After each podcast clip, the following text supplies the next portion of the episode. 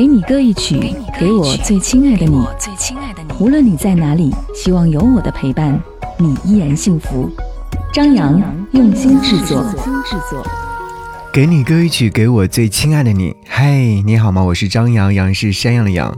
想要你听到这首歌，是来自陈珊妮在她的《低调人生》这张专辑当中所收录的《一个人》。我在想，什么样的情况之下才会让自己一个人练习一个人呢？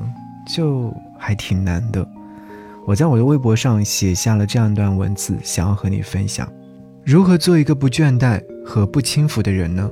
思考良久之后，做了一些总结，有两点：首先是掏空内心深处的焦虑，把重要的和不重要的都分开，直到不再苦恼大于舒适；其次是不再怀念。忘掉过去再也不会出现的人、事和爱，就让他们成为故人。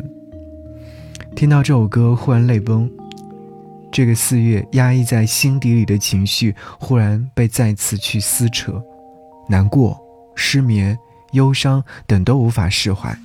这首歌仿佛成为了我这段难过的日子里的真实写照，真实的令我感到恐惧。